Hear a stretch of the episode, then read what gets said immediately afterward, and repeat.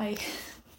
Então, você perguntou, né, como que a gente conheceu a Lucelena e eu a conheci no Japão.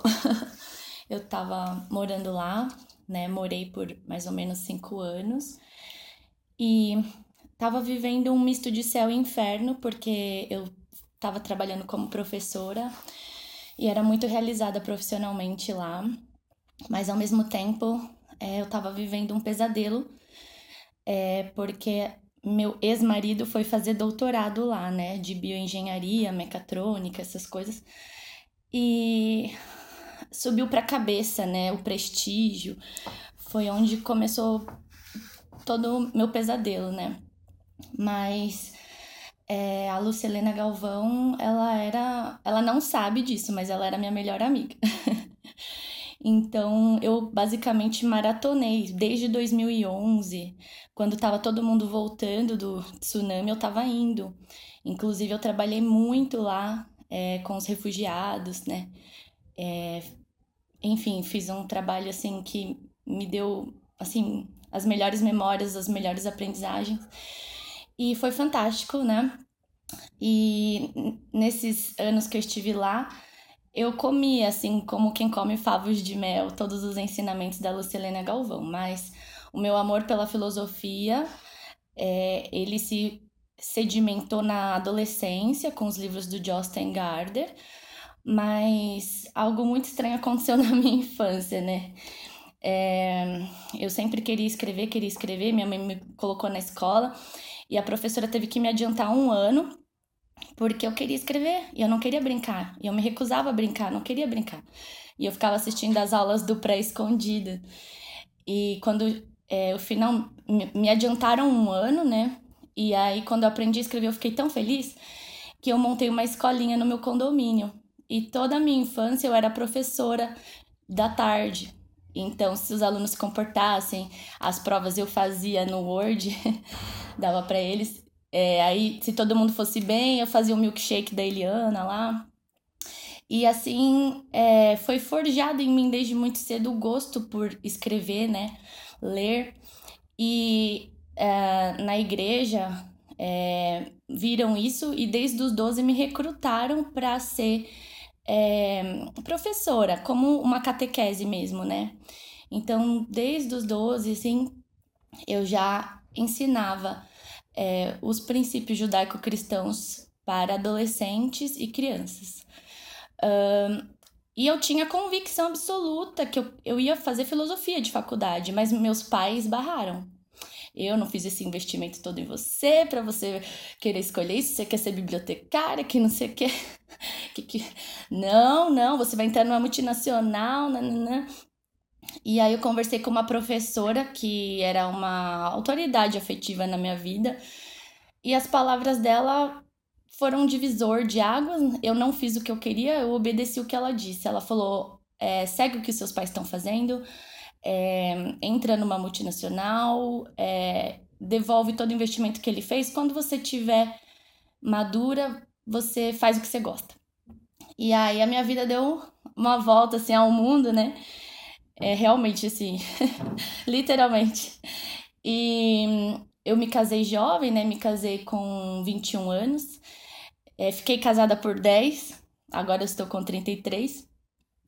E eu era muito infeliz na publicidade, muito infeliz no marketing, porém todo mundo adorava o meu trabalho, mas eu vivi uma década com uma lacuna no peito, uma angústia.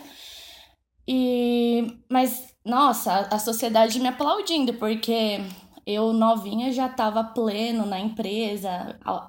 E aí eu acabei virando uma carreirista. Só que aí quando eu casei, eu falei, eu não aguento mais. Quero sair dessa esteira, quero sair dessa Matrix. Não aguento, não sou eu. E na época é, ele estava terminando o mestrado e falou: beleza, vamos, vamos para o Japão. Ele conseguiu uma bolsa de doutorado para estudar lá. E é, o, que, o que me levou a, aqui agora, onde a gente está, né, foram questões que me fizeram re, rever muitos conceitos, porque a sociedade aplaudia o marido que eu tinha, um homem brilhante, realmente é o cérebro mais brilhante que eu já conheci pessoalmente, Mas até aí Hitler também era um cérebro brilhante, né? Então hoje eu vejo que o mundo não precisa necessariamente de cérebros brilhantes.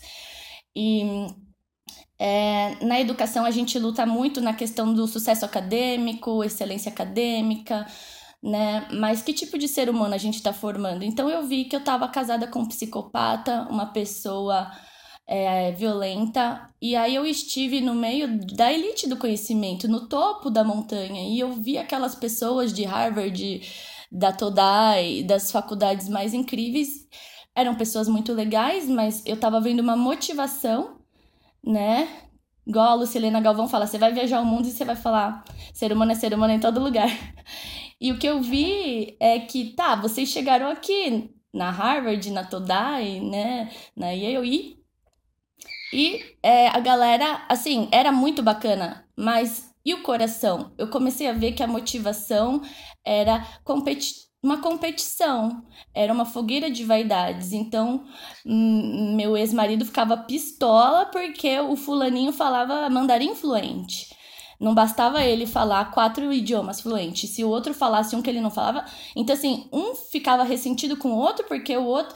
Então, assim, não tinha fim. E, e, e ninguém ali estava a serviço do bem-estar da humanidade, ninguém ali estava a serviço de ideais. Eu fiquei, gente, o que está acontecendo com o mundo, pelo amor de Deus? E por questões de violência, eu tive que fugir de lá, porque realmente eu ia perder minha vida. E foi terrível para mim ter que voltar voltei com uma mão na frente outra atrás, fugindo mesmo. É...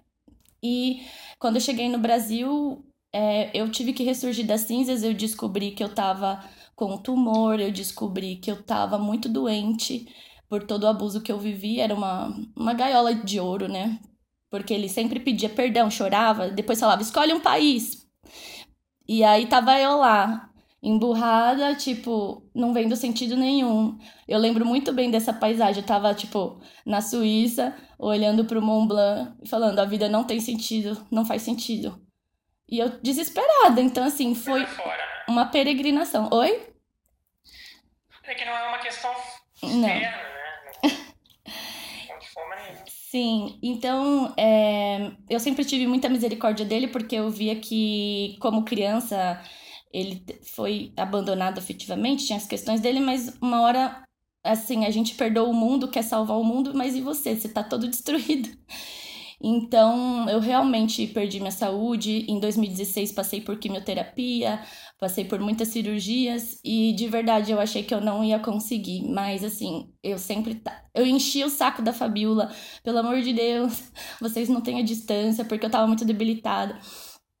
Então, eu falei: olha, falei para Deus, na hora certa eu vou vou voltar a fazer o que eu sempre amei, né? E sem saber como que eu ia me bancar, como que eu ia fazer minha rota de fuga para né, sair de todo aquele inferno. É, muitos profissionais da área da saúde mental me ajudaram e eu, eu decidi o que eu já tinha decidido na infância. Eu vou fazer o que eu gosto, o que eu amo. Então, é, 2016, Estamos em 2021, eu me formei em pedagogia e agora eu estou terminando letras e já estou no, no segundo semestre, indo para o terceiro semestre de psicologia.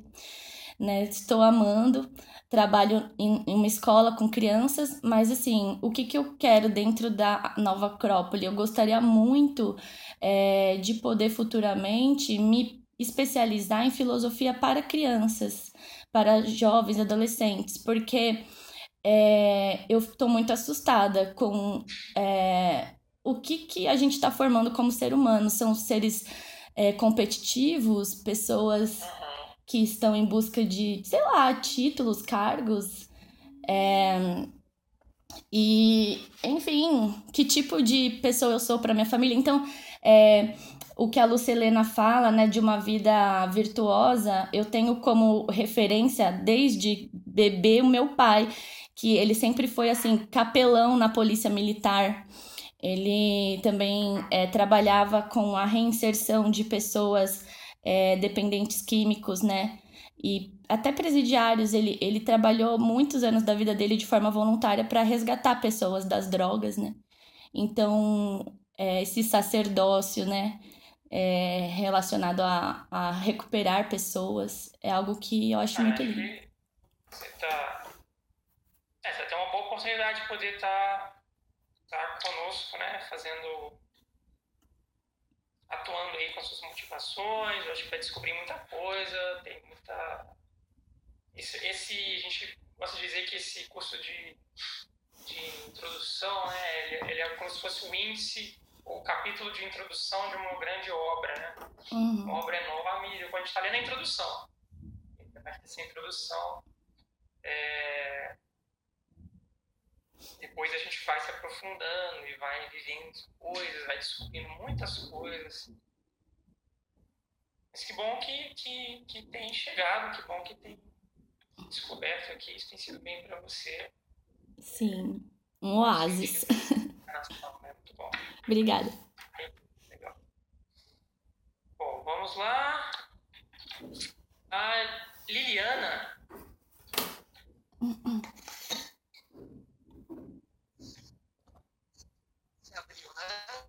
Bom, bom dia a todos.